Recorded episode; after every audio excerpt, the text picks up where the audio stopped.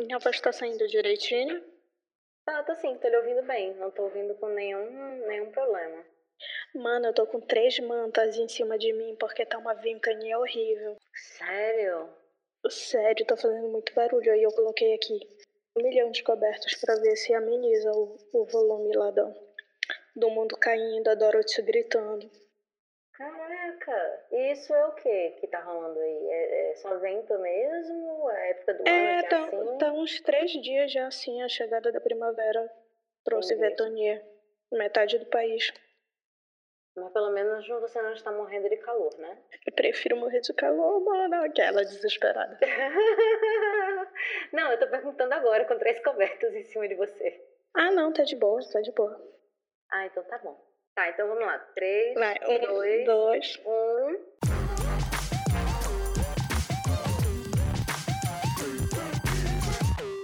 Olá! Estamos começando mais um episódio do Despautada e eu sou Fernanda Eggers e hoje nós vamos falar de um documentário. Faz tempo, né? Tem um outro episódio aqui no Despautada em que eu falo sobre o documentário A Terceira Revolução Industrial e eu sigo recomendando aquele vídeo. O link tá lá no medium.com barra despautada. E vamos aos recadinhos que tem novidade na praça.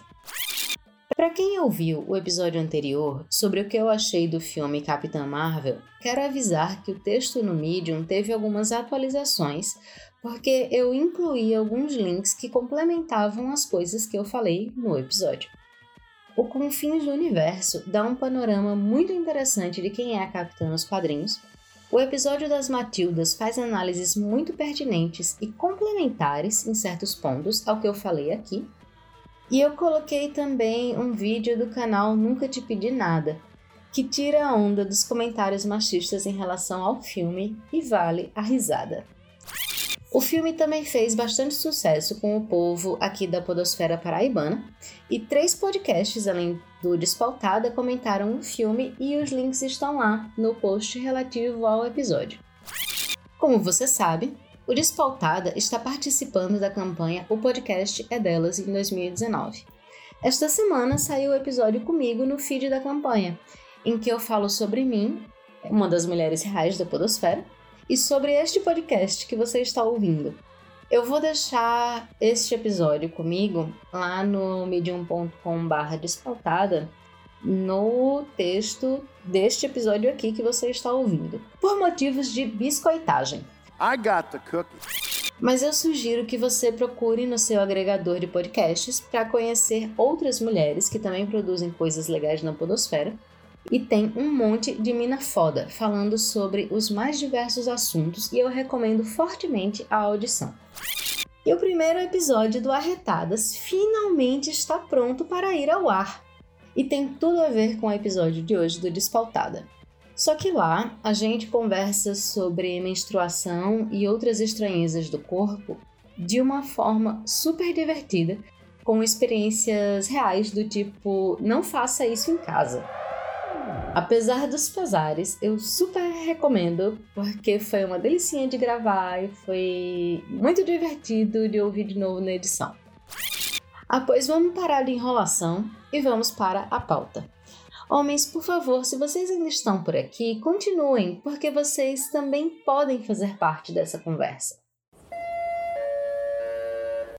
Bom, o episódio de hoje é sobre o documentário Absorvendo o Tabu, que foi lançado em dois, pelo menos o ano do lançamento dele tá como 2018. O nome original é Period, End of Sentence. E é bem interessante porque menstruação em inglês é conhecida como period. Rola um trocadilhozinho aí, com uma brincadeira com, com os termos, né? Até por conta do teor do documentário. E ele é um curta-metragem, ele tem 26 minutinhos. Ele está disponível na Netflix e ele ganhou o Oscar de melhor documentário curta-metragem deste ano. Foi produzido pela Melissa Burton, além da Netflix, e teve a direção da Raika Zetabti. Raika Setapti. Em uma aldeia rural nos arredores de Delhi, na Índia, as mulheres lideram uma revolução silenciosa. Elas lutam contra o estigma profundamente enraizado da menstruação. Por gerações, essas mulheres não tiveram acesso a absorventes, o que levou a problemas de saúde e a meninas desaparecidas ou abandonadas. Até que uma fábrica é instalada na aldeia e as mulheres aprendem a fabricar e comercializar os próprios absorventes. Elas nomeiam a marca de Fly porque querem que as mulheres voem. Seu voo é, em parte, possibilitado pelo trabalho de garotas do ensino médio a meio mundo de distância, na Califórnia, que arrecadaram o dinheiro inicial para a máquina e começaram uma organização sem fins lucrativos chamada The Pad Project, que é muito interessante. O site do projeto já abre falando que quando garotas ficam menstruadas nos Estados Unidos, pode ser que elas percam um dia de aula. Quando uma garota fica menstruada em um país em desenvolvimento, como a Índia, ela pode nunca mais ir para a escola. E segue falando que a menstruação, ou period em inglês, é, deveria terminar uma sentença. Porque period também é ponto final. E não a educação de uma mulher. E esse projeto é justamente para arrecadar dinheiro para essa invenção, que é uma máquina que produz absorventes a baixo custo, de alta qualidade e biodegradáveis, utilizando materiais adquiridos localmente. E aí eu poderia seguir falando da máquina, mas o documentário já faz isso e ele é muito mais interessante. Essa máquina, ela não trouxe para as mulheres apenas o acesso ao absorvente, que parece uma coisa rudimentar, talvez básica, uma coisa que a gente nem pense.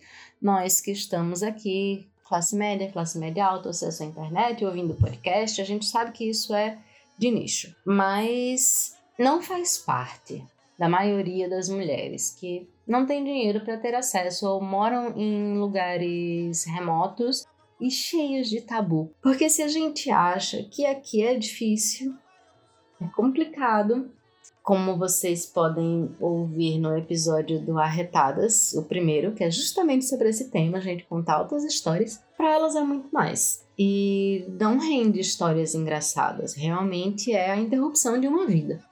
E o documentário começa mostrando meninas, né, é, pré-adolescentes, adolescentes, jovens, adultas e idosas, todas elas com vergonha de falar de uma coisa que faz parte da vida delas todo santo mês acontece cerca de 13 vezes por ano, que é a menstruação, e principalmente o absorvente. É muito cheio de tabu. É um assunto que você não conversa na Índia, principalmente na Índia rural, nem com suas amigas, com as mulheres da sua família. E a relação delas é de falta de conhecimento, falta de vontade de ter esse conhecimento e correlaciona sempre a menstruação às coisas ruins. Logo no início, uma das senhoras que dá entrevista fala que é um sangue ruim que sai da gente. E não é bem assim. Na verdade, ele é um dos sangues mais nutri nutritivos. Mas como a gente falou disso no outro podcast e que eu estou fazendo aqui o maior lobby para que você vá ouvir, né? Você ouve lá a gente falando sobre isso. Os homens também, na Índia, voltando ao documentário, não têm a menor noção do que seja menstruação, do que seja absorvente, ou pelo menos eles não se sentem à vontade de falar na frente da câmera e para uma mulher. E eles se saem com respostas até mesmo risíveis. Isso quando não associam a doença. E ah, tá certo, eu sei o que é menstruação, é uma doença que acomete principalmente mulheres. Ok, homens com útero podem ficar menstruados. Mas a gente está falando de homens cis. Se já é difícil para essa comunidade aceitar mulheres que menstruam, imagine um homem que menstrua. Deve ser. Eu não, eu não, não consigo imaginar o que, como é que isso vai se encaixar na cabeça de uma pessoa dessas. Mas enfim. O, a, a menstruação ela não é discutida, ela não é comentada, é uma coisa assim que faz até eu achar que quando a gente comenta e fala da menstruação, fala que tá morrendo de cólica e tudo mais nas, nas redes sociais, no Twitter, no Instagram e tudo mais, a gente é até um pouquinho revolucionária. porque está forçando o assunto para o resto do mundo, né? Para nossa audiência. Só que a gente tem a liberdade de fazer isso. A gente pode falar sobre menstruação a qualquer momento, porque né, a gente faz parte de uma população privilegiada, assim. Mas é importante que a gente continue falando e continue transmitindo informação, porque não é porque a gente é privilegiado e tem acesso ao conhecimento que esse conhecimento é suficiente ou suficientemente difundido, porque afinal de contas a comunicação ainda se faz majoritariamente por homens. Mas voltando ao documentário, a gente chega na nossa vidinha já já. Como a menstruação é um tabu, como o acesso ao absorvente é difícil, é complicado e é cheio de travas, as mulheres acabam tendo muitas dificuldades para continuar os estudos, por exemplo, e também têm o acesso à religiosidade negado, chegando a ouvir que os deuses não as ouviriam enquanto elas estão menstruadas, então elas não devem entrar no templo. E tem toda, nesse primeiro momento, uma falta de convicção em relação aos próprios sonhos, porque a mulher está aprisionada a uma vida em que vai ser do pai depois do marido. O marido é que vai lhe dar sustentação, porque afinal de contas ela não pode terminar seus estudos, porque menstruar em um lugar onde você não tem acesso a alguma coisa para lidar com aquilo, uma parte dela simplesmente menstruava nas roupas, ficava com a roupa molhada, precisava trocar, tinha que se afastar, corria riscos ao se afastar, riscos de ser estuprada, de ser sequestrada, de ser morta, esse tipo de coisa. Não é, sei lá, de que vão tirar onda da cara dela, sabe? Então elas acabavam largando os estudos, o que diminui as chances de conseguir um emprego, conseguir um sustento e, portanto, levar os seus próprios sonhos adiante. E tudo isso tem muito a ver com fatores culturais. Quando as mulheres têm acesso a alguma coisa, elas usam pedaços de pano, às vezes sem terem higienizado corretamente, o que pode levar a doenças. Utilizam lama, utilizam cinzas, utilizam toda sorte de material que não é adequado e que pode levar a uma infecção e uma doença grave. Então, num lugar onde as pessoas acham que menstruação é um problema, não lidar com ela, aliás, é um problema não, é uma doença, não lidar com ela faz com que ela venha a ocasionar uma doença que poderia ser evitada. E aí o documentário começa a mostrar algumas mulheres que já rompem essas barreiras invisíveis da comunidade local. Uma sonha em ser policial, a outra tem esse desejo de, de ter um emprego, de ter dinheiro próprio, de não depender de marido. E um documentário finalmente mostra a chegada da máquina em instalação e esse primeiro contato das mulheres com essa máquina e com o inventor dela para aprender como funciona. E o inventor ele até comenta que não se conversa sobre menstruação, que isso é um problema.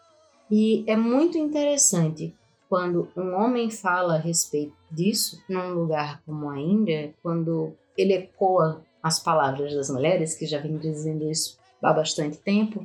Primeiro, porque finalmente entrou na cabeça de um deles, né? E se ele repete, muitas vezes ele tem mais autoridade para falar com os pares homens deles que não ouviriam uma mulher, porque machismo, né? A gente não precisa entrar em grandes detalhes sobre isso. Machista! Então, essa máquina chega nessa vila, patrocinada por esse por essa iniciativa, né, o The Pad Project, para fazer os sanitary napkins, que são os absorventes. As mulheres olham para aquilo fascinada, anotam com atenção e veem aquilo como uma oportunidade de mudança de vida. É, é uma oportunidade muito clara e evidente para todas elas, inclusive. É algo que é possível perceber no olharzinho delas quando a câmera passeia pela, pela sala de aula barra fábrica que o inventor da máquina monta na casa de um dos homens da vila, que não tem a menor ideia do que, que está acontecendo ali. E eu achei isso fabuloso. Então, nesse documentário também é a primeira vez que muitas mulheres têm contato com absorvente. E são mulheres das idades mais variadas. E Elas comentam: é caro, é difícil o acesso por conta do tabu. Os homens é que vendem nas lojas. Os comércios são todos mantidos por homens, então quando tem absorvente é um homem que vendem e as mulheres se sentem desconfortáveis de comprar absorventes de homens. Duvido muito que um homem vá comprar absorvente para uma mulher, porque, pelo amor de Deus, aqui no Brasil às vezes é difícil e tem lugar, tanto aqui, eu vi isso nos Estados Unidos e uma outra pessoa comentando aqui só. As pessoas têm vergonha de comprar papel higiênico, minha gente. What? Sabe? Então eu não me espanto que um homem se recuse a comprar é, absorvente para uma mulher ou que uma mulher não queira comprar absorvente para um homem. Tem gente que não compra papel higiênico, não é mesmo? E esses absorventes, eles são vistos como um objeto de desejo. Para gente que está aqui na fase já copinha, coletor menstrual, calcinhas absorventes, OP, né, absorvente interno, a gente já pode estar pensando, meu Deus, essa coisa horrível, desconfortável para quem como eu não gosta. É o sonho de consumo de alguém? É, porque significa liberdade. É a oportunidade de trabalhar, é a oportunidade de estudar, é a oportunidade de não estar presa naquele ambiente que é seguro, onde você pode trocar o tecido que você está usando dentro da sua roupa íntima, onde você pode trocar o seu vestido porque ele está sujo, onde você se esconde dos homens da sua comunidade. E logo depois da introdução da máquina na vila e no documentário, os depoimentos mudam. O que inicialmente era uma repetição de mulheres se negando a falar, de mulheres se negando a tomar conhecimento ou a expor o conhecimento que têm, elas já passam a falar daquilo. Elas já passam a trocar informações, elas até porque tem todo o processo de montagem é, do absorvente, de criação, é uma fábrica mesmo. Tem todo o, o, o processo a fabricação desse absorvente, todo feito por mulheres, até a venda também feita por mulheres, elas precisam convencer outras mulheres. E é importante, elas veem isso, elas veem como conhecimento é importante, o que, é que acontece no seu corpo, como é que você pode lidar com isso, quais são as medidas mais eficientes. Tanto que quando elas começam a fazer palestras para vender, elas mostram: nosso absorvente é feio, mas ele absorve mais do que esse absorvente comercial. Ele é mais barato, ele é biodegradável. Elas nem falam isso na venda, porque talvez não seja uma questão para elas, não seja uma coisa que o país se importe ou que aquela camada social se importe e discuta. Apesar de que no documentário é possível ver as ruas cobertas de lixo. Na verdade, para não dizer que falam, o inventor fala assim, mas isso não é utilizado como um argumento de compra, o que me leva a crer que não é uma preocupação daquela sociedade nesse momento. No entanto, para a gente, né, que, que já tem uma noção diferente, já tem uma noção do, do impacto ambiental de absorventes e fraldas, e se você não tem, eu vou estragar a sua vida já já, seria um argumento muito interessante, na verdade. Então, a partir do momento em que essas mulheres começam a produzir o absorvente, começam a vender o absorvente e ter dinheiro, elas começam a vislumbrar um futuro. Tem mulher que fala: meu marido agora sabe o que eu faço e ele está orgulhoso de mim porque eu tenho um trabalho e eu contribuo para a renda da casa. Tem a piadinha, né, dos senhores mais velhos que dizem: ah, não, eu não sei o que, que elas estão fazendo, elas estão fazendo fralda. Uma admite que realmente tio que elas estavam fazendo fraldas para crianças, e outros, as mulheres falam depois. Ele só está dizendo isso porque ele não tem coragem de dizer para você, mas ele sabe o que a gente está fazendo aqui. E é importante isso também. Eu achei interessante que para convencer o dono da casa, ele não saiba do que se trata, mas uma vez que aquilo já está movendo a comunidade, porque sim, começa a mover a comunidade, é importante que saiba, é importante que se discuta, é importante que mostre como, olha, a menstruação não precisa ser um tabu tão grande, ela faz parte da natureza, faz parte do ciclo da vida. Então, né, não, não é um problema que a gente esteja aqui produzindo isso dentro desta casa. E essa profissão, o ganhar dinheiro, além do respeito, deu autoestima para essas mulheres e deu a possibilidade de elas seguirem os próprios sonhos. Uma delas, a Sneha, ela sonha em ser policial porque isso desobrigaria ela de um casamento, porque afinal de contas ela teria uma profissão e seria capaz de sustentar e não precisaria de um marido que a sustentasse. Os estudos dela são financiados com essa produção do Fly. Até eu já quero comprar um Fly. E a rede de negócios formada pelas mulheres é uma coisa muito bonita. A cena da venda em grupo é incrível. É assim. Um, um misto de medo e inocência e expectativa e desafio e quebrar padrões que é visto em uma coisa tão simples como aceitar comprar um absorvente, baixar a cabeça com vergonha rindo, mas daqui a pouco levantar a cabeça e todas as mulheres ao seu redor começarem a comprar também, porque bastava a primeira para quebrar a barreira, é emocionante.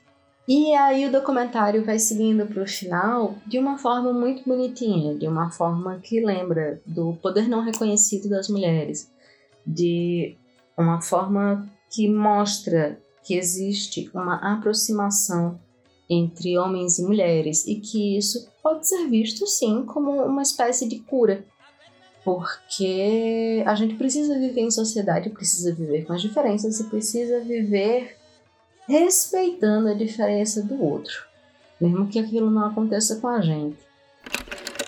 Então, a partir do momento em que aqueles homens sabem e aceitam e sentem orgulho das mulheres, da sua comunidade, que estão ganhando dinheiro dessa forma e se sustentando e fazendo um mundo melhor, porque um mundo melhor para as mulheres de uma comunidade é uma vida melhor para a comunidade em si, isso é uma espécie de cura né, daquela, daquela situação. Claro que tem muito chão pela frente, né? O, o, documentário termina com um ponto positivo, mas com certeza tem muita coisa a evoluir. Mas só de, de, de ver essa movimentação acontecendo, de ver como basta uma, ou três no caso, no documentário dá para perceber três mulheres como mais influentes nessa mudança, mas basta uma às vezes para influenciar outras que vão influenciando como ondinhas, é uma coisa muito bonita. E aí, o que foi que eu fiz? Eu resolvi pesquisar para ver o quanto se gasta com absorvente no Brasil, dentre outras informações. Então, eu escolhi, eu entrei num site de supermercado e eu escolhi o absorvente que eu comprava quando eu usava e eu vi o preço dele. embalagenzinha de sempre livre, com 16, custa R$ 6,19. Só que aí eu fui pesquisar também absorvente interno, porque como eu sou uma pessoa que odeia absorvente, eu provavelmente compraria absorvente interno. Então eu escolhi esse OB Comfort, eu não usava o Comfort porque não existia, mas tem, então eu escolheria esse provavelmente. E a embalagem vem 10 e custa R$10,90. Levando em consideração uma mulher que menstrue quatro dias por ciclo e que durante um ano a gente costuma ter 13 ciclos, só do absorvente normal, aquele sempre livre, basiquinha, seriam gastos, essa mulher que menstrua quatro dias por ciclo, é, seriam gastos R$ 80,47 no ano. Se a pessoa resolve que vai se virar apenas com o OB, com o absorvente interno, já seriam mais de 226 reais. O custo de uma calcinha absorvente ou de um coletor menstrual é de 80 reais. A média é essa, de 80 a 100 reais. Então, em um ano, um ano e pouquinho, isso se paga. Só que aí, custo de uma caixa, 7, 11 reais, por aí, ok. Não parece tanto, mas é bastante porque a gente tem muitas pessoas que não têm dinheiro para isso. Só que no fim do ano é um gasto muito grande e eu andei pesquisando, eu achei que nos Estados Unidos eles tinham a tal taxa de, de produto de luxo, que lá que era um problema e tudo mais. De acordo com o Nexo, os Estados Unidos, inclusive, estão bem abaixo, porque cerca de 7% do preço do produto é de, de de taxa de imposto enquanto no Brasil a taxação é de 25% do valor do produto, em média. Alguns estados, como Santa Catarina e Maranhão, já não têm a taxação estadual e tem ali uns 5% que é a taxa de importação do governo federal. Numa informação de 2016, o total de imposto pago por cada mulher para o governo, só imposto menstruação, vamos chamar assim, faria de 852 a 4.849 reais durante a vida. É bastante dinheiro. Dá para comprar um computador. Fecha o tipo de coisa que, né, eu me importo e que eu lembro na hora. Mas o caso é que estes produtos, eles não são produtos de luxo, eles são produtos que são extremamente necessários para metade da população e é um gasto que homens não precisam ter, aliado com o fato de que mulheres ganham cerca de 30% menos do que homens para executar a mesma função. Em 2013, rolou uma isenção de impostos federais para alguns produtos higiênicos da cesta básica. E sabonetes, papel higiênico e pasta de dente foram contemplados por essa isenção. A proposta incluía absorventes, mas isso foi vetado pela presidenta Dilma na época. Dilma, você partiu meu coração com essa? Não, Tânia. Também na matéria do Nexo, que eu vou deixar linkada, também no medium.com.br despautada, dá para notar que estes produtos que tiveram isenção também não tiveram queda de preço expressiva. Na verdade, parece que só o sabonete teve alguma diferença. Os outros, eles continuaram subindo de preço como se tivesse com imposto. Então, assim, tem essa também, né? Entre pagar um imposto para o governo e pagar um imposto para o lucro de alguma empresa que está lá, sei lá, o, o dono dela está lá nos Alpes Suíços, enquanto eu estou aqui me retorcendo de cólica, eu acho que eu prefiro pagar para o governo. E isso são os problemas que nós, pessoas que estamos aqui dentro do padrão, enfrentamos. Se a gente parar para pensar em população carcerária, as mulheres mal têm acesso ao absorvente existe um problema seríssimo voltado para o encarceramento de mulheres, porque elas são abandonadas pela família, enquanto um homem que é preso ele recebe visita da companheira, que leva os filhos, ele continua tendo algum contato, as mulheres são abandonadas. Os maridos, namorados, filhos não entram mais em contato a maior parte delas não fornece absorvente, além de outros quesitos mínimos de higiene, e elas teriam que pedir para que os parentes levassem quando levassem itens. O problema é que esses parentes não aparecem. E essas mulheres têm que menstruar. E elas passam por situações como colocar jornal rasgado ou até mesmo miolo de pão para reter a menstruação. Então, menstruar continua sendo um problema sério, mesmo sendo algo que faz parte da natureza feminina e que a gente sabe disso desde que o Homo sapiens é Homo sapiens, e ainda assim continua se ignorando a necessidade dessas mulheres. Esse não é o único fator que é problemático no encarceramento feminino. Eu achei muito pouca informação a respeito. A fonte de informação mais precisa que eu encontrei foi uma matéria do Terra que fala do livro Presos que Menstruam: A Brutal Vida das Mulheres Tratadas como Homens nas Prisões Brasileiras, da jornalista Nana Queiroz. O link vai vai estar disponível no medium.com/despautada. E eu convidei a Cacá Cordovil, do Desblogada, que é o, o, o, canal de YouTube que emprestou o prefixo pra gente nascer. E eu falei com ela para ver se rola uma entrevista sobre o sistema prisional. E se der certo, estará no final do episódio. Se não der, em uma outra oportunidade a gente conversa sobre o assunto. Uma outra questão que é muito pouco discutida e muito pouco abordada, do mesmo jeito que as mulheres encarceradas são esquecidas e deixadas de lado, ninguém comenta sobre elas e elas ficam jogadas às traças, literalmente às baratas.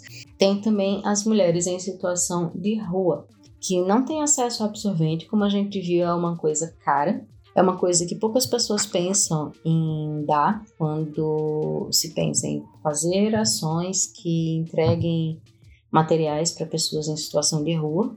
E é algo a se pensar e algo a ser explorado. Então, se a gente tem todo um tabu na Índia apenas de falar de menstruação, aqui é um pouco mais livre, ainda tem muita gente que tem vergonha de comprar absorvente, muito homem que não vai comprar um absorvente para uma mulher, mas de jeito nenhum. Machista! E parece que mesmo falando sobre o assunto se esquece completamente que mulheres menstruam. Porque bastou você sair uma vírgula de um cenário em que você esteja protegida ou que você possa se virar com as mesmas regras que valem para os homens, que acabou-se, né? Se um homem não precisa de um absorvente, para que, afinal de contas, vamos colocar isso nos presídios, mesmo que sejam femininos? Tem também as questões de individualidade de cada uma. Eu mencionei aqui na conversa uma mulher que menstrui por quatro dias. Durante a gravação do Arretadas, do primeiro episódio, a gente viu ali, são quatro mulheres apenas e varia de uma que menstrua durante três dias para uma que menstrua por oito dias. Então, um pacote de absorvente não é o suficiente para uma mulher que menstrue mais do que quatro dias, por exemplo.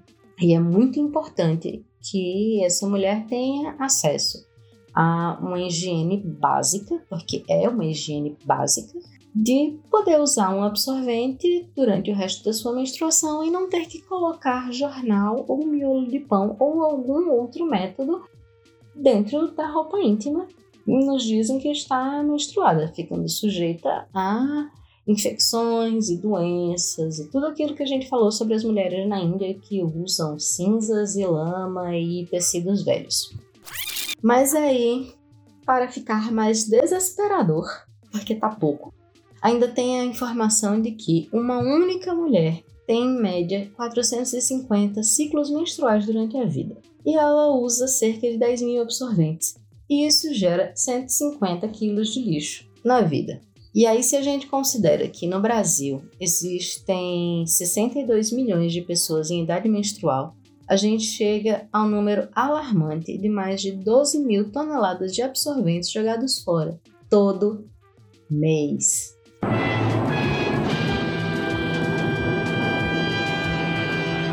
E sabe quanto tempo isso leva para se decompor? 100 anos, no melhor dos casos. Então, nós que temos condições, o que, é que a gente pode fazer? Primeiro, a gente pode começar a pensar em ações. É, eu vi algumas coisas em algumas faculdades que eu achei muito interessantes, especialmente as públicas, e que o coletivo feminista daqui de João Pessoa, o Cunhã, fez uma vez. Os, as, as próprias mulheres da faculdade colocaram caixas das faculdades, foi mais de uma que eu vi isso, foi muito positivo. Colocaram caixas nos banheiros com absorventes de vários formatos, né? Aqueles de uso diário, os absorventes comuns, os absorventes internos, com aquele recadinho de se precisar, pegue um e se tiver sobrando, deixe um o que é já muito bonitinho. Se você pegar uma universidade pública, por exemplo, que vai ter mais gente que tem mais, menos acesso, mais dificuldades financeiras e mais dificuldade provavelmente de comprar absorvente, já tem ali uma certa facilidade. É o ideal? Não, mas é alguma coisa. E é uma coisa que está sendo feita por uma comunidade, porque os estudantes de uma universidade são sim uma comunidade. O Cunhã fez uma época em que fazia coletas de absorventes, cada mulher doava um pacote ou doava alguns absorventes. E eles eram distribuídos para mulheres em situação de rua. Tem muita gente que faz isso de forma independente, faz os pacotinhos com sabonete, fio dental, pasta de dente, escova e absorvente. E para quem tem acesso, para quem tem a possibilidade, existem muitas alternativas ao absorvente comercial industrializado com plástico e que não se decompõe nunca. Dentre eles, os absorventes ecológicos, que sim, são as toalhinhas, só que um formato muito mais bonitinho, é um resgate de algo que nossas mães e avós usavam, com, com algumas diferenças e modernizações, mas ainda é um método um pouco mais artesanal e que vai ser um pouco mais trabalhoso. Que, por exemplo, você precisa colocar as toalhas higiênicas de molho, lavar corretamente, ter todo esse trabalho. Se isso é para você, eu dou total apoio. Se isso não é para você, existem os absorventes biodegradáveis, que provavelmente são mais caros ainda do que os normais.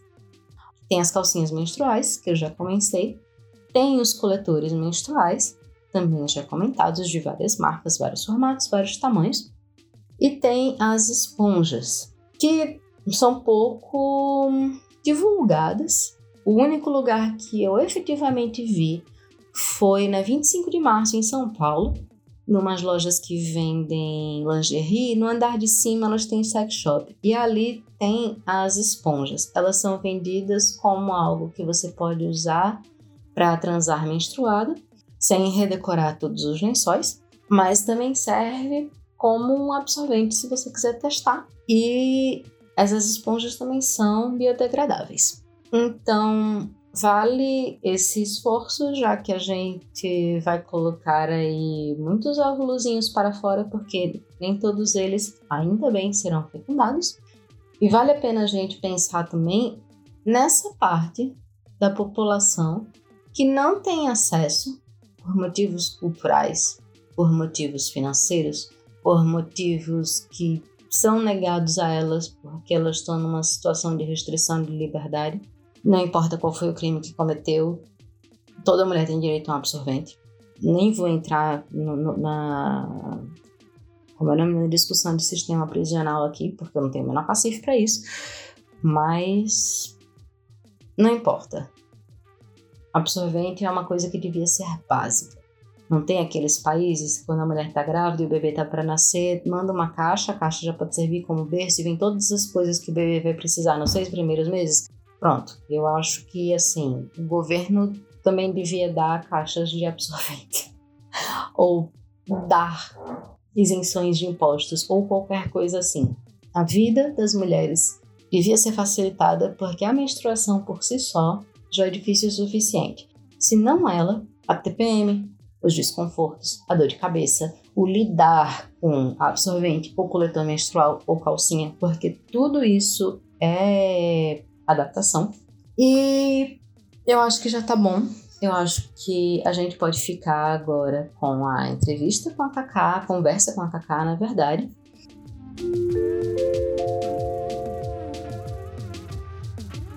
Kaká, se apresenta pra gente, por favor. Oi, gente. Eu sou a Kaká Cordovil. É, eu vivo em Portugal desde 2015 quando eu saí da prisão. Nós viemos para cá, para Portugal, por uma questão de segurança. E a idade, eu preciso falar idade? Não, não precisa não. A idade é desnecessária. Até porque eu não lembro. Adoro. Mas enfim, vivo aqui desde 2015, é, desde o do episódio que aconteceu com o Oito em Belém do Pará. E é mais ou menos disso que vamos falar. Pois é, eu chamei a Carcá, como eu falei no episódio já, porque eu fui pesquisar a respeito da população carcerária e acesso a absorvente e a material de higiene. E obviamente que eu me encontrei com matérias que falam de coisas muito mais graves do que isso. A Kaká já apareceu aqui, né? Porque afinal de contas foi do, do YouTube dela que saiu o nome do Espaltada. Ótimo. E depois a gente faz o momento jabá. Então eu chamei a Kaká por conta dessa situação, porque foi uma situação surreal que ela passou e eu chamei ela para contar pra gente. É, Kaká, o que era o oito em Belém? O oito era a princípio era somente um bar, um espaço de convivência, né, mútua entre a comunidade e acabou se tornando também um, um ponto onde tinha muita fomentação cultural, então onde se discutia política, se falava sobre arte, se construía, né, movimentos artísticos e, e movimentos também sociais. E acabou que o Oito ele se tornou um espaço em Belém do Pará, aonde trazia muitas pessoas de não, não só da, desse engajamento, né? Mas pessoas que se sentiam abraçadas gratuitamente por aquele espaço. E, claro, é, Belém do Pará, é, para quem não conhece, é uma cidade muito provinciana. Então, acabou por, por assustar parte da comunidade né, tra tradicionalista.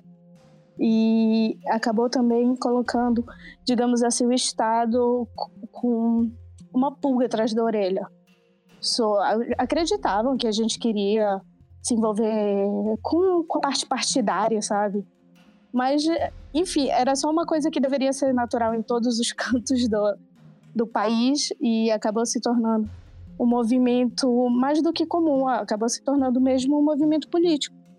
Aquela resistência de estar né, na rua, é, com, com drags, com, com pessoas que, que raspavam a cabeça, que mulheres falando sobre feminismo, tudo que deveria ser comum acabou se tornando ali como uma arma contra a sociedade. E acabamos por, por ser bem perseguidos, é, desde a polícia militar, tentando cobrar propinas, né, ilegalmente, que é algo praticamente já é legal, na verdade, né? Mas a gente vê em todo canto. Sim, e acabou por se tornar uma coisa muito comum. Então, um crime que é muito comum, né, uma, um tipo de corrupção que é engajada naturalmente na sociedade, quando ela é questionada, ela se torna como uma ofensa. E, e foi isso que acabou por acontecer no, no 8.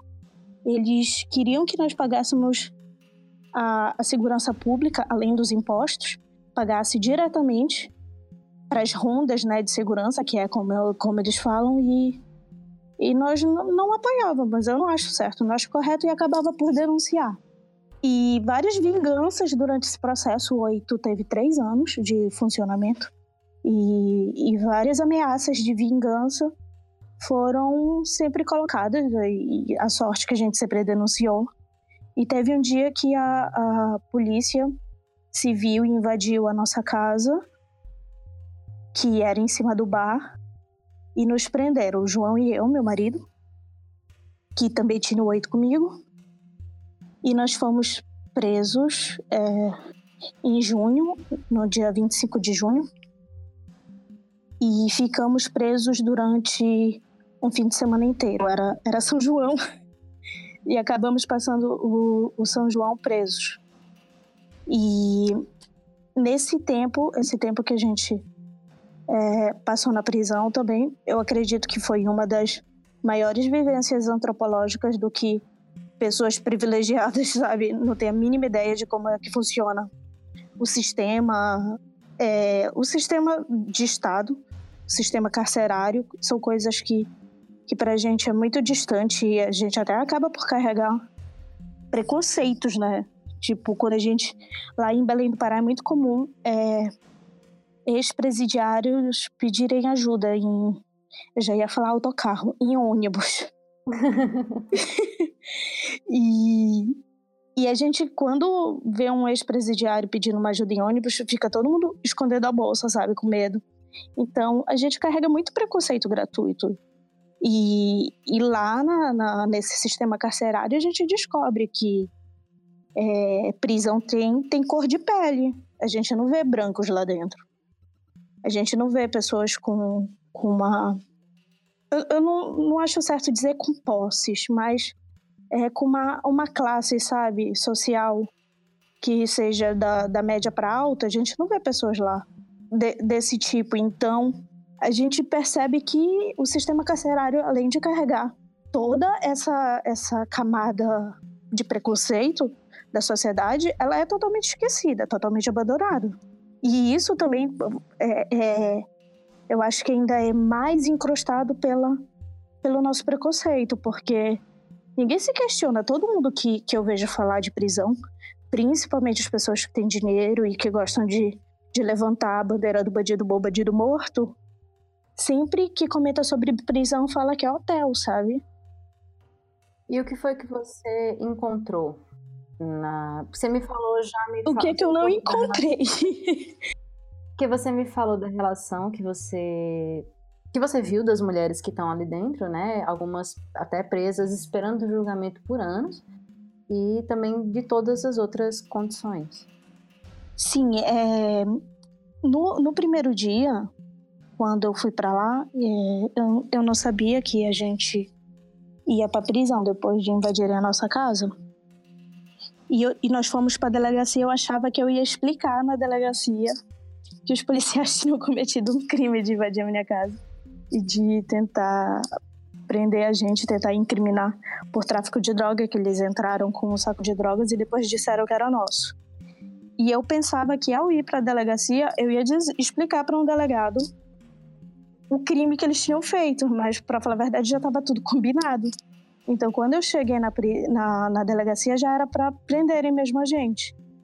Então, é claro que a gente não, não pensa que vai para uma prisão e que vai precisar de toalha, de sabonete, de escova de dente, de papel higiênico. A gente acha que. Eu sempre acreditei que, que ia ter. Aí eu acho que eu bati o microfone, perdão. Tudo bem. Eu sempre achei que, que realmente o Estado cuidava das pessoas que estavam encarceradas. E aí a gente descobre né, o, os baques, assim. Desde a da delegacia, colocaram. Me colocaram numa. Na, na hora da minha entrevista, eu fiquei na sala da, da delegada. E depois, é, quando o João foi da entrevista dele, eu fui para para a cela onde ele estava, que era uma cela assim escura, úmida, muito úmida. Eu acho que tinha um vazamento de esgoto para lá e com cheiro insuportável.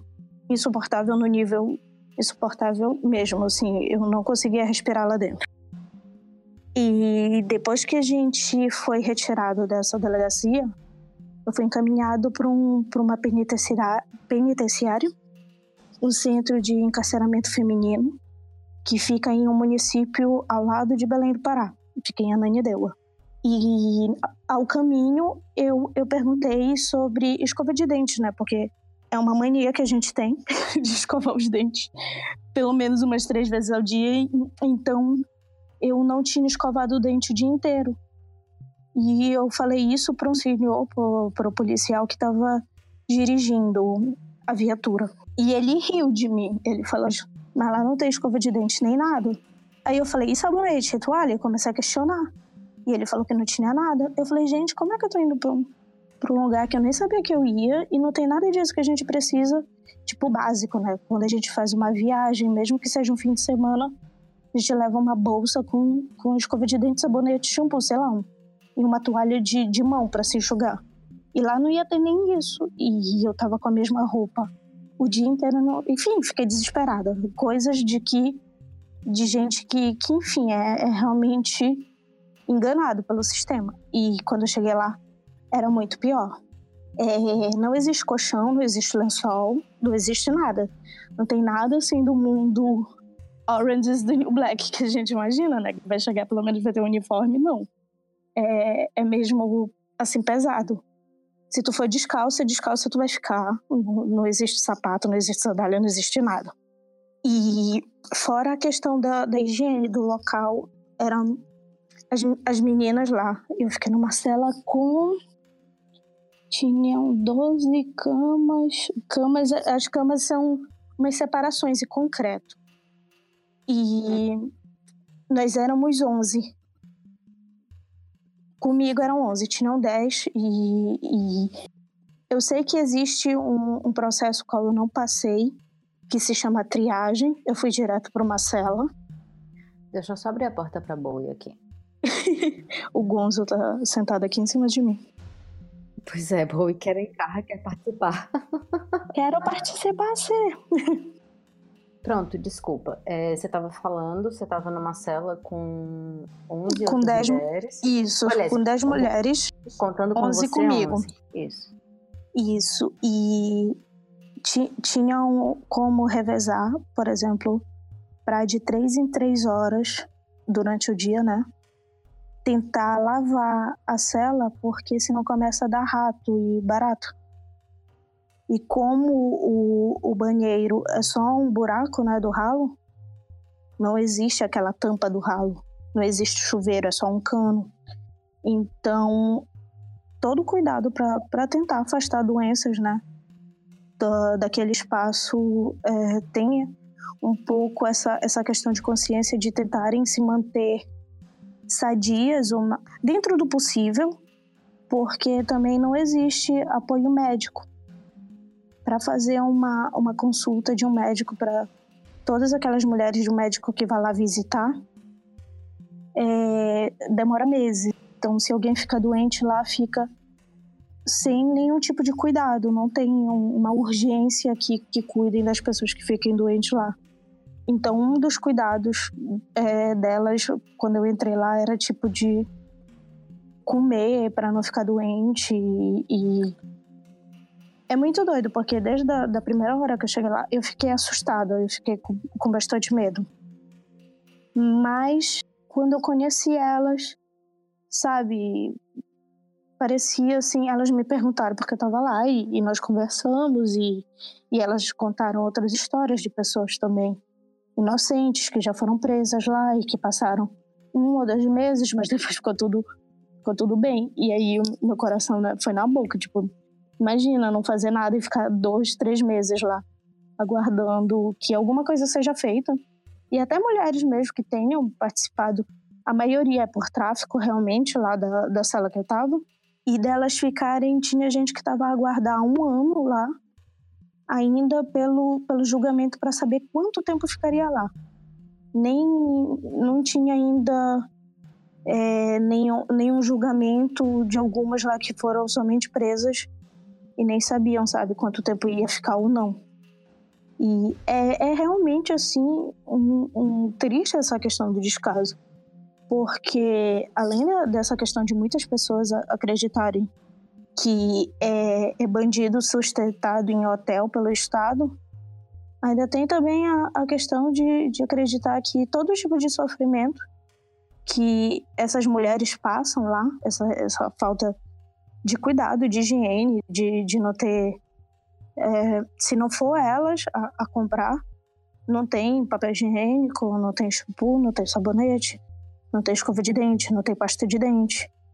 Então é, é meio é meio estranho, meio esquisito a, a gente acreditar no, num Brasil assim de, de igualdade, né, equalitário, mas na verdade el, elas foram dez mulheres que eu conheci nessa situação.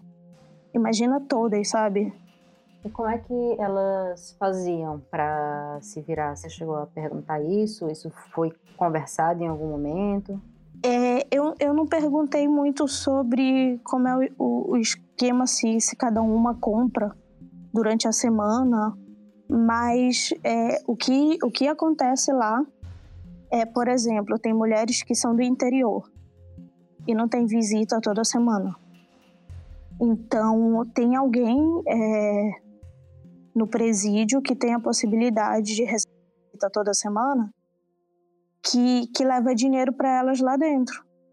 E existe um comércio também que eu não consegui entender muito bem de quem é, mas tem alguém que vai lá, lá dentro e vende desde óleo, desde papel higiênico, desde é, sabonete, pão, mas superfaturado, porque é, é a única forma de, de se conseguir aquilo. E mesmo quando os parentes, eu pedi para minha família para levar as coisas que faltavam na, na cela, que era água sanitária, é, sabão para lavar o chão, essas coisas. Mesmo que sejam é, entregues um pacote, por exemplo, de, de papel higiênico de, sei lá, 36 unidades, eles entregam só metade. Então, eu não sei se, se a metade eles usam lá para sustentar até a, a penitenciária para os guardas e, e para outras pessoas que trabalham no local, ou se é daí que parte a, a venda do comércio lá dentro. dessa, dessa superfaturação. Eu não consegui observar isso para entender. Até porque não, não é aberto, né? Pra, a gente fica o dia inteiro numa cela, tem o, o dia para pegar sol, que é revezado. Um dia, um lado da, da ala de, do presídio feminino pode pegar sol, no outro dia o outro lado. E até o tempo que eu fiquei lá também, eu, eu não saí muito da cela por, por uma questão também de, de tentar estar tá calma e tentar meditar e tentar é, entender, né, passar por esse processo e conversar com as outras mulheres e, e, e entender mais o mundo delas também, conhecer e, e ver que tem, tem mulheres ali que não tem nenhum tipo de, de perspectiva de vida além daquilo. É, pessoas que são realmente inocentes e que acabaram por estar lá por causa de, da família, de alguém da família que, que foi preso e acabaram por prender a família inteira. É, e, e, isso é muito comum. Quanto mais eu percebi assim, quanto mais periférica, sabe, a família vive, mais brutalidades elas sofrem. Da, de uma questão de uma senhora, uma garota que, que foi presa com a mãe, com o pai, com o tio. Tinha um, um irmão que, que era traficante Chegaram lá, prenderam todos da família porque não encontraram o, o irmão dela. E nisso deixa a criança sozinha, sabe? Crianças menores deixam sozinha em casa, eles não têm cuidado nenhum. É, é bem agressiva, é muito violento, muito truculento. E acaba inchando ainda mais a população carcerária, que já não é fichinha, né? É, e, e tem aquela questão também, né, de quanto presídio, cada presídio ganha com cada presidiário. Porque existe esse, esse valor, esse custo que o, que o Estado paga, que eu, acredito, eu acredito que seja uma média de mil a mil e quinhentos reais por presidiário, aonde seria para é, ter o, o, custo base, né, do, desde produtos de higiene, remédios, alimentação, que eu não vejo ser utilizado com ninguém. Tanto que se as pessoas não comprarem a, o seu mercado, digamos assim, pessoal, não fica sem, sem usar nada. E a mercê de nada, porque nem toalhas, nem roupa, nem nada. Se a pessoa não entrar com o seu na, na prisão, ela não recebe nada do Estado. E olhe porque não é nem privatizado ainda, como tem muita gente que quer, hein? Imagina se privatizar. É, é o mesmo processo de, de falta de cuidado, né? Que a gente vê, como a gente viu esse ano, ano passado e esse ano, uh, Vale privatizado, a grande cagada que aconteceu aí, com, com vários rios, várias mortes, morte de terra, morte de rio, morte de, de pessoas porque se fosse privatizado seria melhor. Imagina a situação com a falta de cuidado que seria com, com, a, com o sistema carcerário, que já não existe cuidado, né? Agora piora isso tudo para o nível realmente que eu não, eu não entendo como é que, que querem ainda lucrar mais e mais e mais sem nenhum tipo de cuidado, né? Como, se o, o investimento no sistema carcerário fosse resolver o problema que é a falta de educação. Uma das coisas que eu percebi ali é que tem gente que, que rouba, tem gente que é presa por, por furto. E as mulheres que eu conheci que foram presas por furto, nenhuma delas se, se questiona ou se vê fazendo alguma outra coisa além disso, sabe? Como é que uma, uma mulher que nunca estudou, que talvez tenha filhos, né? Não, cheguei a perguntar nem. Pode ter filhos com, com esse modo de de reflexo do, do, do que é de, do que é ser cidadão, digamos assim, sem ser cidadão, né? viver à margem da sociedade sem é, prática e sem receber nada sobre cidadania também no, no local, é, o, e, e achar que ela ali sendo presa durante um ano, que, que geralmente para furto é, é uma prisão leve, fica ali durante um ano e achar que aquela mulher, quando sair dali, aprendeu alguma coisa, absorveu alguma coisa. Pois é, uma coisa que era para ser de, de, de, que deveria, né, ter alguma função social de reintegração, de sei lá, não, tá certo, vamos lhe punir aqui, mas a gente vai fazer alguma coisa para que você não repita esse erro. Porque senão é só burrice, você tá jogando pra rua de volta pessoas Sim, ainda e, mais marginalizadas do que elas entraram, né?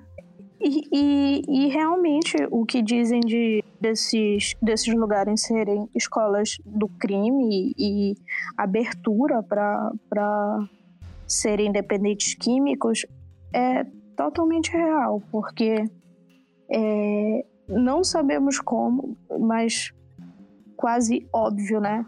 Como entra droga no lugar onde eles só faltam. Ah, ainda tem isso. Para tu entrar na prisão, no dia que eu entrei, que eu fui presa, eles fazem uma vistoria completa né, no nosso corpo. A gente tem que ficar pelado e, e ficar cocada para ver se tem faca ou alguma coisa dentro da gente, ou drogas, enfim. É, é uma coisa absurda, mesmo absurda. E eles fazem toda uma vistoria absurda pra gente entrar lá. E como é que tem drogas lá dentro? Como é que tem armas lá dentro? Como é que tem celular lá dentro? Com toda essa vistoria absurda na gente.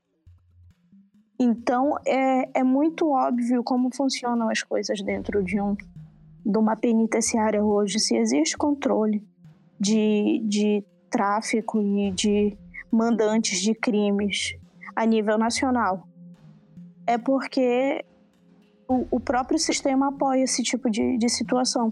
É um sistema tão corrupto, a gente vive num sistema de corrupção tão encrostada que não existe uma, uma fuga, não existe realmente um, uma penitenciária onde as pessoas vão é, receber a punição e vão ter reinserção social, porque todo o Estado lucra com isso. E, e lucra desde dentro a, da, da, da, penitenciária, com papel higiênico, a, a uma faca. De, um, de, de uma droga que é vendida lá dentro, de uma arma que é vendida lá dentro, um, um celular com internet, que são, super, são todas coisas superfaturadas. Então, é para mim, se tem um sistema que só falta revirar a gente ao contrário para entrar lá dentro, se fosse feito esse tipo de vistoria para todos, não existiria esse esse alcance tão tão simples, tão fácil lá dentro. Então, para também menstruar, deve ser a menstruação mais cara da vida de uma mulher, né? Porque o Estado não, não dá nenhuma assistência. Uma outra coisa que você tinha me falado na conversa é que a maior parte dessas mulheres são abandonadas pela família, né? Não são visitadas por marido, por namorado, nada disso. E tem que comprar no. no como é o nome? No mercado paralelo. é um mercado paralelo mesmo, um, digamos, um, um mercado que. Eu, não, eu não, não sei se chega a ser um mercado negro ali. Mas pelo valor é, é quase. O, mercado negro tem essa conotação meio racista, né? Sim, sim. Aí eu tô tentando mudar no meu vocabulário. ótimo, não, mas é ótimo. É, esse, esse mercado, digamos, ali, ali que que não é, ele não é tão totalmente, digamos assim, criminoso, porque ele tem abertura para circular é, na frente do, dos seguranças. É uma pessoa que vai de cela em cela oferecendo que tem, as pessoas podem encomendar o que é, mas não é às escondidas, é, é aberto. Não é proibido, ele é tipo de, de livre, entre aspas, circulação ali dentro da, da penitenciária.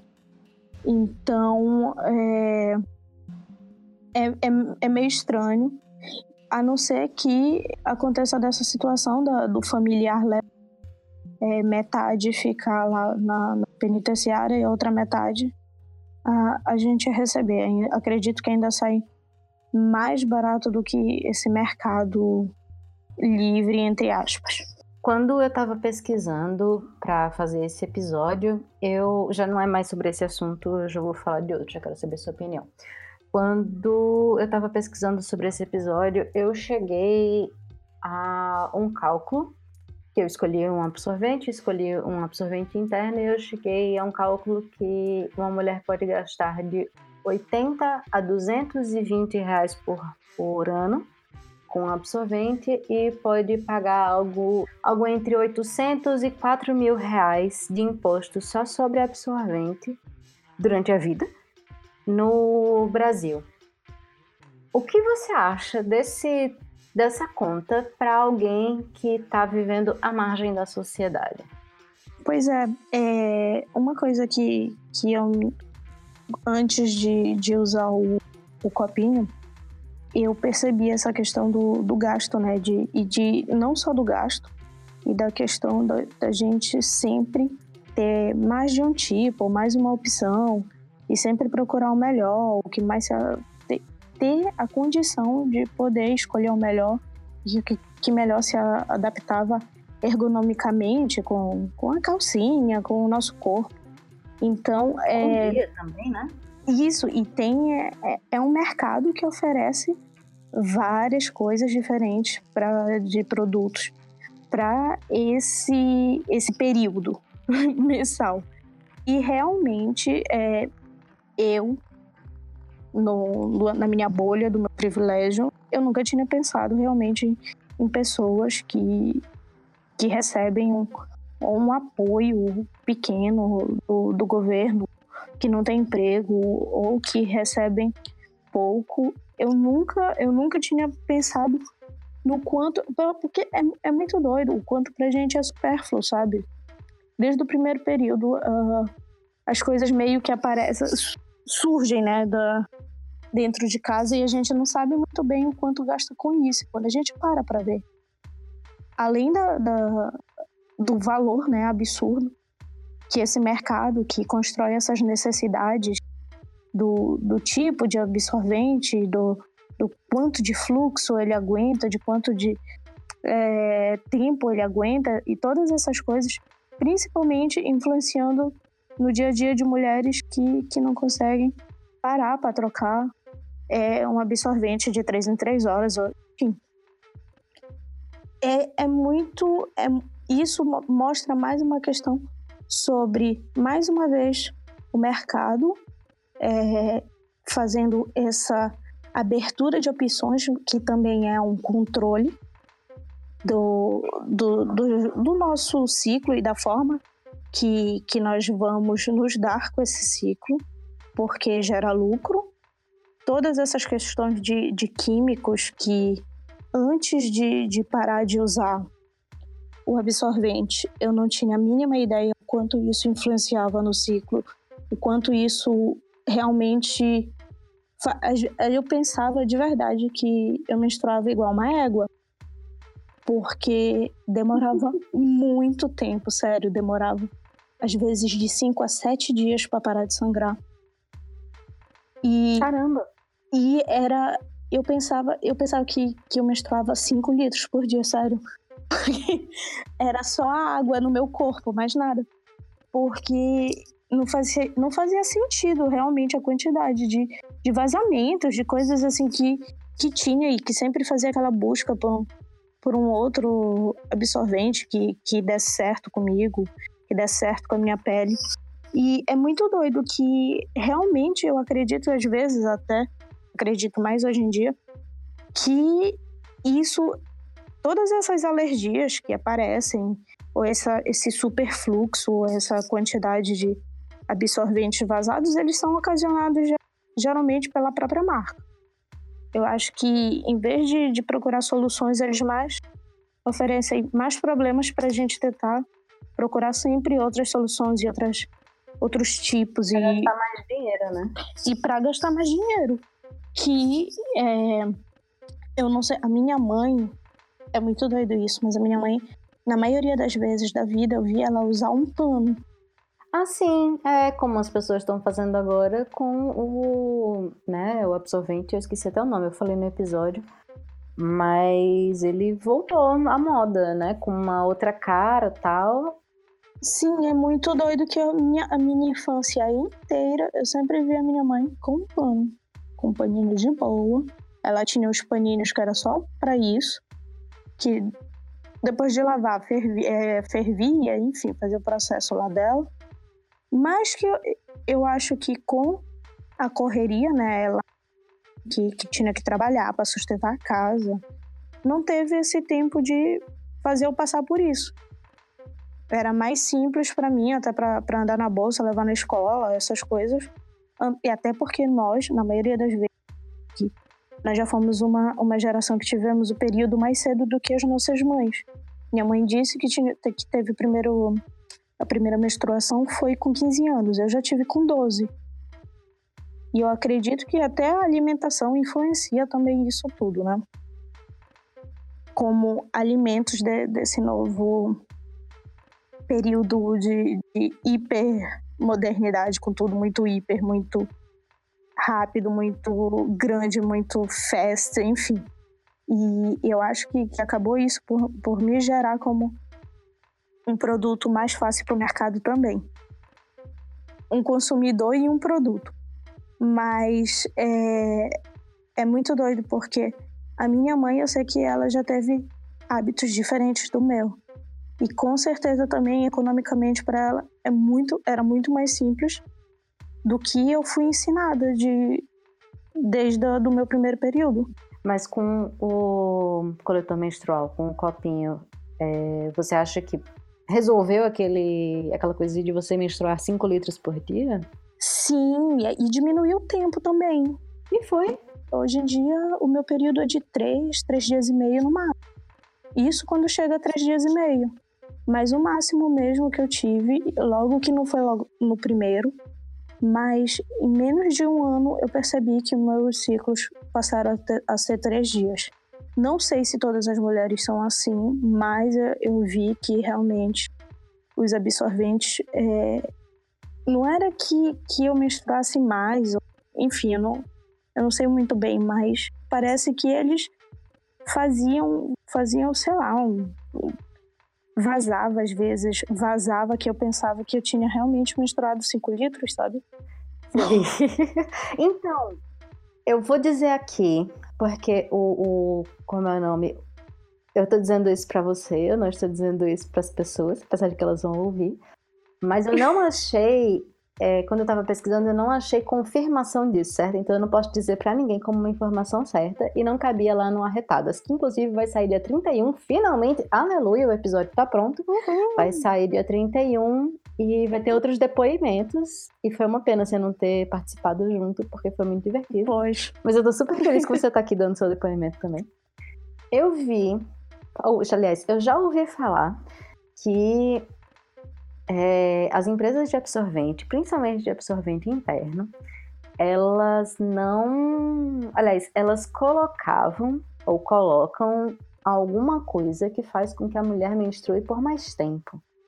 Eu não sei se isso é teoria da conspiração, eu não sei se isso é real. Como eu disse a você, eu não consegui achar confirmação. Porém, a pulga atrás da orelha, ela fica. Ela fica, e é muito doido, porque comigo foi muito de verdade. E eu sempre tive muita irritação com o contato com, com absorvente, principalmente se eu passasse assim mais de três horas, mais de quatro horas. Era selado que eu ia voltar para casa toda assada, que não ia conseguir nem andar direito, sabe? Tinha que ficar andando de perna aberta. Eu odiava. Era horrível. Eu odiava. Eu usava só o. Aliás, só não, né? Mas teve uma época que eu comecei a usar o OB e eu usava principalmente OB, porque muito mais cômodo, sabe? E aí. Eu nunca consegui usar OB. Por quê? Me incomodava. É, não, não me incomodava, não. Mas, assim, às vezes incomodava para tirar. Quando eu, na época que eu já comprei o primeiro coletor menstrual, eu já estava meio irritada com ele também. E eu tinha lido duas matérias sobre pessoas que tiveram aquela síndrome tóxica que é bem rara, mas pode acontecer por conta de bactérias no OB, no absorvente interno. Então, se for de outra marca, também acontece. E aí. Eita, nem conhecia. Pois é. E aí depois, recentemente, eu acho que foi ano passado, eu ouvi de uma amiga minha a história de uma amiga dela que morreu por isso. Eu disse, ok. Em menos, menos cinco anos não, mas em uns cinco anos, eu ouvi três histórias de um negócio que devia ser raro. Tudo bem que dois foram reportagens, uma das reportagens foi grande e teve bastante alcance, mas é assustador, mesmo assim. E aí eu disse, ok, não é uma coisa que eu quero de volta para minha vida. Vamos ficar com o coletor. Eu tô pensando realmente em, comprar uma calcinha, porque aqueles últimos dias que só, só, só sai um pouquinho é um saco. pois é, eu até esqueço, é muito doido isso. É, eu, tive, eu tive muita sorte de, de me dar logo com a marca que eu comprei, porque eu fui numa farmácia. Foi um, um dia desses que eu cheguei toda aberta em casa, que eu não conseguia andar direito. Que eu falei, não, cansei, não vou mais usar. E fui numa farmácia que em Portugal toda farmácia tem. E eu fui aqui numa farmácia mesmo na esquina de casa e comprei. E aqui custou 19 euros o meu. E o tamanho, tudo ficou perfeito. Claro que o, o primeiro, né? Eu tinha medo dele perder dentro de mim. eu não tirei aquele cabinho com medo. E aí foi horrível a experiência, porque ficava machucando. E depois eu, eu cortei, perdi o medo. E vi que era fácil de tirar, que eu não ia perder ele dentro de mim. É, eu resolvi tirar o cabinho e aí tudo se resolveu na minha e é maravilhoso e, e, não, e não vaza. E, gente, e depois a gente começa a ver, né, no, no próprio copo, que o que eu achava que era mil litros, às vezes não chega nem a 3 ml. Às vezes fica só aquele restinho embaixo. Então, no Arretadas, eu vou lhe dar a dica logo, mas, né, quem tá ouvindo, ouvinte, por favor, vá lá e ouça Arretadas também. Tem o depoimento de Rafa, que ela tem o colo do útero baixo e aí ela inverteu o copinho. Eu achei isso genial para poder usar. E também a gente explica naquele episódio por que, que o copinho, o OB, ou seja lá o que você colocar dentro de você, não vai se perder e você vai conseguir tirar. Olha, a melhor coisa antes. É muito doido, né? Porque a, a educação sexual na escola ela é muito superficial. E a gente realmente. A, a, cresce com os tabuzinhos que nascem nessas aulas que não são totalmente explicadas e carrega para a vida. E aí precisa um momento que você vai colocar o dedo lá dentro e entender como funciona e que não vai perder um copinho dentro de você. Pois é, então vamos para o momento jabá. Fala do seu, do seu vlog e que você é muito mais divertido, que a gente teve uma conversa super séria e super pesada hoje. Até o, o despautado costuma ser mais alegrezinha, mas eu vou deixar uma musiquinha de fundo. é, eu sou uma pessoa ótima. Não vai ter como ser uma musiquinha feliz tal, mas vai ter uma musiquinha no fundo para dar uma animada, porque, porra, que tema pesado. É, é um tema muito pesado e muito delicado, assim. É, é muito engraçado que hoje em dia eu consigo falar disso, mas é, eu tive depressão quando eu cheguei aqui em Portugal, por, por conta de tudo isso. E, e graças a, a, toda a ajuda psicológica que eu tive aqui em Portugal também, que foi toda gratuita, é, eu, eu achei muito bonito isso daqui, porque eu acho que no Brasil ia ser um pouco mais complicado ter apoio em relação a isso tudo que eu passei. Por um sistema público, eu acho que eu não teria um apoio tão rápido. E isso é uma coisa também que a gente precisa colocar lá no, no Arretadas, aquela já, já trazendo uma pauta. Opa, só traz. é, da questão de, de acessibilidade, de apoio né, à, à comunidade, porque quando a gente fala em, em algumas doenças, não todas as doenças, enfim, elas são tratadas de maneira muito lenta no Brasil. Agora, imagina uma depressão onde, para a maioria da sociedade, é frescura. Super pesada uma coisa dessa. É, é, é, uma, é uma loucura, mas é, hoje eu, eu, eu, tenho, assim, tudo muito bem explicado na minha cabeça e, e as coisas funcionam de maneira muito mais leves é um tema muito pesado, mas isso, isso hoje não, não me maltrata. Eu sei que foi só um processo que vivi, infelizmente, porém é a vida e, e a gente está aí ainda para viver várias coisas e, e, o mundo é lindo. Enfim, e o meu canal é sobre isso, aquela é sobre o mundo ser lindo. eu tenho um canal no YouTube que é a Desblogada. Tem uma semelhança muito grande com a Despautada. Elas são irmãs de web. Somos!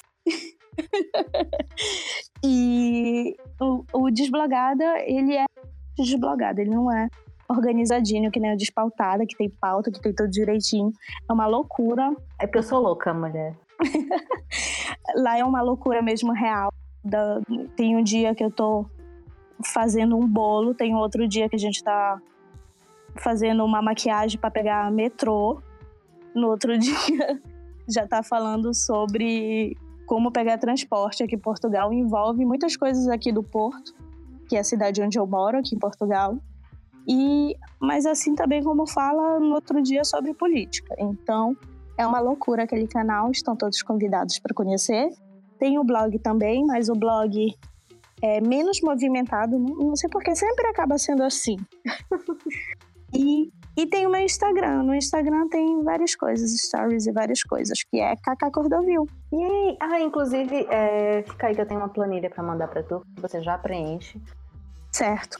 Você vê, eu, realmente cheguei no nível de organização que eu tô assim. Uhum. Maravilhosa. Porque ela é uma das melhores. ela é uma das melhores do Brasil, sim. Ai, quem dera, mas vamos chegar lá. É, o que eu quero dizer sobre a bagunça do Despautada é eu acabo fazendo pauta, fazendo tudo bonitinho, mas veja, em nenhum outro podcast você para pra falar de, de, Aliás, você. Nenhum outro podcast. Você tá falando sobre um documentário sobre menstruação na Índia e para pra falar sobre o sistema carcerário brasileiro para voltar a falar de menstruação depois, certo? Em nenhum. Olha que, olha que lindo. a bagunça existe sim. Inclusive, esta conversa não estava na pauta. E ainda fala de mil coisas, né, gente? Pois é. Se deixar, mano, elas vão estar fazendo crochê aqui até seis da manhã. Exatamente. Mas aí, como a gente não pode, a gente tem que terminar. Ah. Eu tenho que me deixar ir dormir, porque são que horas aí em Portugal? São 1h43 da manhã. Pois é, e você tem o que fazer da vida, tenho certeza. Mas foi ótimo, muito obrigada. Ah, eu adorei. Estou muito feliz de estar aqui contigo. E eu espero que você esteja aqui mais vezes, aqui no Arretadas. Uhul, estaremos. pois então tá, obrigada, beijos. Beijo enorme. Obrigada. Eu estou no Twitter como arroba despautada, no Instagram como arroba despautada. Você pode me mandar um e-mail no despautada.gmail.com e você pode apoiar este podcast lindo e maravilhoso e o recém-nascido Arretadas no apoia.se barra despautada com apenas 5 reais. Então vai lá, paga um cafezinho pra gente. A gente vai dividir esse cafezinho entre várias pessoas, porque a equipe do Arretadas é grande. E nos vemos no próximo episódio.